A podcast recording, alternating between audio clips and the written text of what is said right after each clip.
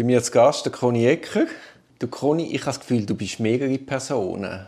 Hast du so, hast du so, so Doubles, wie so der Putin oder der Biden? Ja, jetzt kann ich es ja sagen, ich habe einen Zwillingsbruder, das weiß einfach niemand.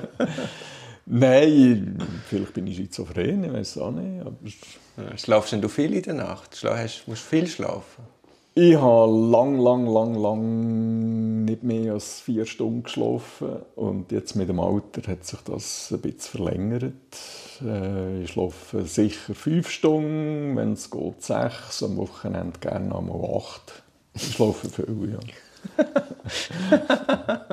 ja, ich jetzt das nicht kommentieren, ob das viel ist. Und wie fährt dein Tag an? Äh, mein Tag fängt an mit einem sanften Wecker am Handgelenk und aufstehen, duschen, Morgen essen, in Zug welche Zeit hocken. sind wir? Dann sind wir ja, zwischen sechs und halb acht einschauen, dass ich so auf die halbe neun im Büro bin. Aber du stellst Wecker? Ich stelle Wecker, ja. Und der ist immer um, um die gleiche Zeit? Nein, der ist... Also wenn ich keine Termine habe, keine Gerichtsverhandlungen, keine Einvernahmen, Besprechungen habe, dann ist das Grössenordnung zwischen halb sieben und sieben. Aber ich stelle ihnen auch oben bewusst auf die Zeit, die passt so dass ich an sich genug Schlaf bekomme. Und dann bist du um halb neun im Büro? Ja. Und dann? Mit was du Post. Die ist dann schon eingescannt. Dann schaue ich die schnell an. Aber nur ganz, ganz, ganz summarisch. Nachher lasse ich den Kaffee raus, gehe Zeitung lesen. Und Wo gehst du Zeitung lesen? In unserem Kaffeeräumchen. Und dann trudeln langsam die anderen ein, die kommen die neuesten Erfahrungen erzählen. Und so etwa am 9 oder so bin ich im Büro und schaue den Post noch richtig an und von dann an arbeiten. Und dann mit was fährst du äh, Fristen. Ich schaue die Fristen an von den nächsten zwei Tagen. Und die E-Mails natürlich. Dann versuche ich immer so Prioritäten zu setzen, die ich an diesem an dem Tag machen will und nachher sicher nicht machen. Aber äh, ich bin nicht einer, der seine Arbeit im Voraus gross plant. Äh, umhetzen, was nicht schlau ist, das ist mir bewusst. Äh, ich lasse mich ein bisschen fremd, fremd bestimmen. Ja, das wäre etwas, was man bei meiner Arbeitsorganisation sicher müsste verbessern müsste. Und wie schaffst du? Diktierst du? Tippst du selber? Hast du irgendein Diktatprogramm? Nein, diktiert habe ich nie. Äh, ich schreibe selber. Oder wenn es kleinere Sachen sind, einfachere Sachen sind, dann mache ich eine Nachricht an meine Mitarbeiterinnen oder Mitarbeiter, äh, wo ich schnell sage, schreib dem das und das und das. Also einfach das Stichwort und dann kommt ein Brief oder eine Eingabe zurück. Mhm. Und wenn ich jetzt deine Mitarbeiter frage, die du jetzt gerade erwähnt hast, mhm. was sind deine Zwänge? Hast du irgendwelche Zwänge oder Ticks? Also die würden sicher etwas zusammen fabulieren. ja. äh, nein, ich weiß nicht. Ich weiß nicht. Das Kaffee rauslassen morgen vielleicht. Also die würden sicher Sachen sagen. Es wäre jetzt noch spannend. Ich weiß es nicht, was sie würden sagen. Und was treibt dich denn an durch den Tag? Ja, eigentlich schon, dass das, was ich gerade mache, dass ich das gut mache. Ja. Also weniger, ich bin weniger der, der sagt, heute muss ich jetzt alle Pendenzen erledigen, sondern der, der sagt, ich mache jetzt heute vielleicht nur zwei von fünf, aber die mache ich recht. Also das ist, äh, das ist etwas, was ich mit der Zeit äh, ein verändert habe. Dass, ich, dass ich mir selber sage, dass ich selber Qualitätsansprüche, die ich an mir selber habe, höher setze, wieder das fristgerechte, zeitgerechte Arbeiten, obwohl das zum Teil manchmal eben auch ein Aspekt von der Qualität mhm. kann sein Aber äh, ich will einfach, dass ich das, was ich mache, will ich einfach gut machen. Ja. Und empfindest du Stress?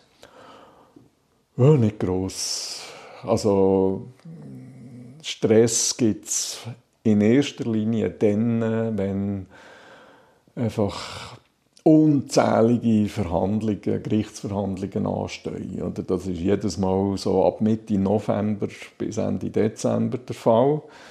Und lustigerweise kommen ja dann auch noch gerade alle äh, Fristen, die einem eröffnet werden, oder, wo Jahre, Monate und zum Teil jahrelang irgendwo rumliegen, aber am 15. Dezember werden sie eröffnet. Oder das Steueramt Solothurn, das in der Regel am 24.12. das Zeug eröffnet, was ein Jahr lang oder zwei Jahre lang hat liegen Oder in Steuerstrafverfahren. Also, äh, unschön. Das verursacht kurzfristig Stress und ich habe ja eine gute Strategie. Oder ich sage mir, okay, was muss ich jetzt wirklich als erstes dringend machen und für was habe ich, allenfalls mit einem Fristenstreckungsgesuch noch, für was habe ich mehr Zeit. Und sobald ich sehe, ja, es ist bewältigbar, dann, dann ist der Stress nachher weg. Aber so, wenn der erste Eindruck, wenn du am Morgen ins Büro kommst und sagst, oh, morgen habe ich die Verhandlung, aber jetzt kommt heute das und das und das rein, wo sofort etwas machen musst, dann habe ich im Moment Stress. Oder? Aber nach dem Kaffee und nach der Zeitung ist er dann weg. Also du trägst es nicht heim? Nein, nein. Also ist es angenehm, mit dir verheiratet zu sein? Wenn man, äh, ja, ich bin nicht verheiratet, äh, ich habe eine Partnerin, lebe mit einer Partnerin zusammen. Mir denkt das extrem angenehm, mir zusammen zu wohnen, weil ich komme heim. Im Sommer spät, weil ich noch mit dem Velo unterwegs war. Und im Winter komme ich heim und gehe auf die Rolle. Also bis um 9 Uhr sieht man mich eigentlich nicht. also es ist angenehm, mit dir verheiratet zu sein und du hast angenehm mit dir selber. Ja, das kann man sicher sagen. Man kann ja mit sich selber im Unreinen sein. Ja, ja, das bin ich manchmal vielleicht auch, aber ich kann mich jetzt nicht mehr erinnern, wenn das, das letzte Mal der Fall gewesen wäre. Und kannst du dich erinnern an einen Moment, wo du das letzte Mal so richtig zufrieden warst? Puh, fällt mir jetzt gerade nichts ein, aber äh, das geht sicher, aber ich muss ehrlich sagen, so die Highs und Lows, die viele Leute haben, die habe ich für mich selber eigentlich nicht so. Also ich bin jetzt nicht der, der ausflippt vor Freude oder was sich zu Tode... Mal ärgern kann ich mich gut. Aber wo dann nachher einfach in ein Loch geht, weil etwas misslingt oder so, das, das, das, ich bin, glaube verhältnismäßig ausgeglichen und äh, bin nicht so ein Mensch mit schweren Ups und Downs. Aber äh, das war natürlich jetzt ein Steilpass. Wann hast du dich das letzte Mal so richtig geärgert? Ja, das letzte Mal so richtig geärgert habe ich mich, das noch nicht lange her, als ich am gleichen Tag vom Bundesgericht drei Entscheidungen bekommen habe. Alle mit dem gleichen Gerichtsschreiber und dem gleichen Referent. Alle abgewiesen. Obwohl eine relativ gut gewesen wäre, eine Beschwerde. Das wäre jetzt aber noch gegangen, oder? Also jeder, der mit einem Sieg vor Bundesgericht rechnet, ist eben naiv. Das gibt es ja fast nicht. Aber am gleichen Tag habe ich auch noch einen Brief in einer vierten Beschwerdesache bekommen. Da hat man mir mitteilt, dass der Spruchkörper geändert worden ist. Dass nämlich wieder die anderen zwei im Spruchkörper sind. Oder? Und dort habe ich mich richtig geärgert und habe sofort ein Ausstandsgesuch gemacht, ein hässiges. Und äh, unterdessen ist der Entscheid auch zurückgekommen, auch abgewiesen. Und aufs Ausstandsbegehren sind sie, das haben sie mit zwei Sätzen einfach weggeputzt.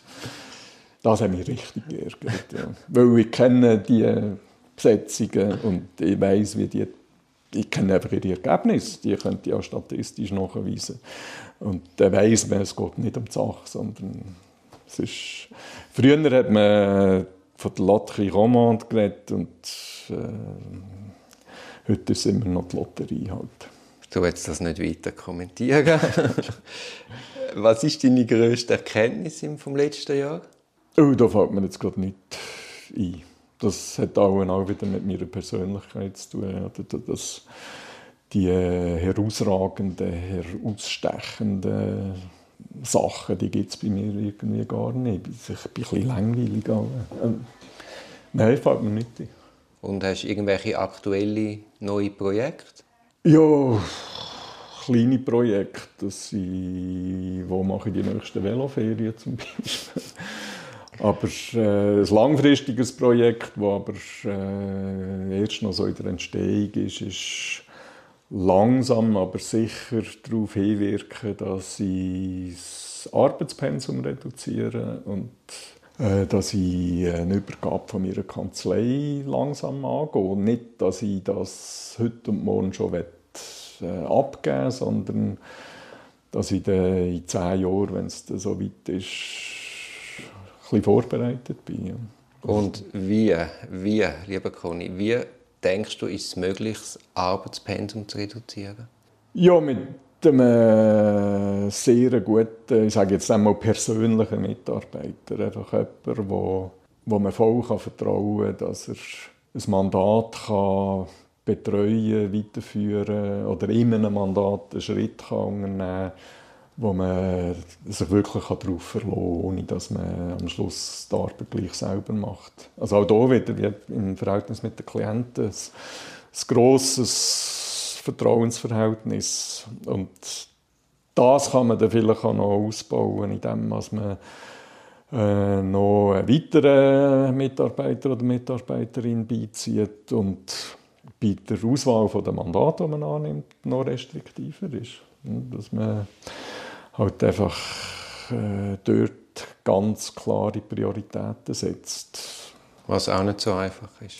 Das ist gar nicht einfach. Oder? Also, viele Mandate, die mir am meisten Freude machen und die sehr grosse Herausforderungen sind, die spielen sich im Bagatellbereich ab. Oder? Und grosse Straffälle sind manchmal erstaunlich einfach. Oder? Wo man muss sagen, puh, Natürlich ist es wichtig, wie es rauskommt, aber ich habe nicht grossen Spielraum. Oder? Und, äh, taktische äh, Feinheiten gibt es jetzt hier relativ wenig. Oder? Aber bei, bei so kleinen Fällen gibt es manchmal extrem spannende Konstellationen. Und man darf sich nicht beeindrucken von den grossen Fällen, oder von den schweren Verbrechen oder von den berühmten Klienten. Äh, das kann mal äh, interessant sein, aber äh, oft sind die kleinen, unscheinbaren Fälle eigentlich die wichtigeren für seine eigene Motivation und Herausforderung. Also dann kann man sagen, du bist jetzt an einer, eigentlich an einer Weggabelung? Nein, das glaube ich nicht. Also ich müsste sein, ja. Ich müsste eigentlich sein, aber ich bin ja zu wenig strukturiert, dass jetzt das sehr bewusst wird angehen. Ich, ich weiß, ich muss jetzt langsam Weichen stellen, dass ich meinen äh, Herbst von meiner beruflichen Karriere so kann durchziehen kann, wie ich mir das vorstelle, mit einem langsamen Abfahren, mit einem Übergeben. Aber, ja. Ich, ich weiß nicht, ob du dich erinnerst. Wir waren einmal an einer Nacht und dort hast du mir erzählt, wir werden sowieso 110 Jahre alt. Genau, das. Magst du dich noch erinnern? Also das habe ich schon manchmal gesagt, als ich es dir jetzt auch gesagt habe. Von dem her bist du noch in keinem Alter.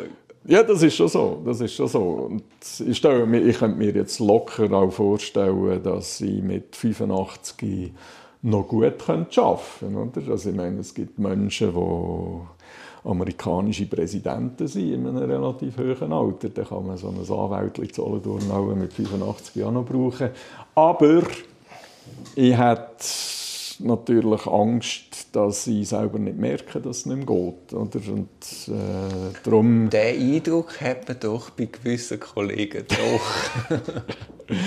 Nein, das ist, schon, also das ist eine kleine Anwaltskrankheit, oder? dass man einfach quasi bis aufs Totenbett weiterarbeitet. Das möchte ich nicht. Oder? Ich möchte, was ich gerne noch würde, etwa mal mit einem meiner Nachfolger noch mal einen Fall diskutieren oder mal schauen, wie die jetzt das heute machen oder vielleicht auch mal einen Tipp geben sogar. Aber äh, ich will sicher nicht als vollberuflichen Anwalt mit 80 noch arbeiten. Das will ich nicht. Jetzt zum Schluss meine absolute Lieblingsfrage. Stell dir vor, du hast für ein Abendessen eine Traumgästeliste zusammenstellen. Mhm. Sagen wir drei bis fünf Leute. Mhm. Aus allen Zeiten. Mhm. Wer würdest du einladen? Also das, was ich jetzt äh, sage, das sind die, die mir jetzt einfallen. Und wenn mich das in einer Woche wieder fragen dann wäre die Liste wahrscheinlich nicht mehr identisch. Das ist wie bei der Musik, oder? Das ist wie bei der Musik, ja. genau. Eine wichtige Ergänzungsfrage. Kommen die alle zusammen oder ist das jeweils zu zweit? Nein, es ist denkt als eine Abendgesellschaft. Ja, also das macht es natürlich extrem schwierig, oder? Aber wer sicher dabei müsste sein, und der wäre auch noch nächste Woche dabei, das ist der Johannes Paul II. Der wäre mit Sicherheit dabei. Hm? Wieso in aller Welt der Johannes Paul II.? Ja, weil der mir könnte erklären wie äh, der Warschauer Pakt und der riesige Vorhang zusammengekracht ist. Das ist, glaube ich, der Einzige, der wirklich weiß, was gelaufen ist und was zu was geführt hat. Also, das ist einfach eine beeindruckende Persönlichkeit, die weit, weit, weit anerkannt war, die Vertrauen hatte zu unterschiedlichsten Parteien und die einfach extrem viel Einfluss hatte. Vielleicht würde er mir auch sagen, das hat nur so ausgesehen. Aber der wäre sicher dabei. Nachher wäre äh, Friedrich Dürrematt wäre wahrscheinlich auch dabei.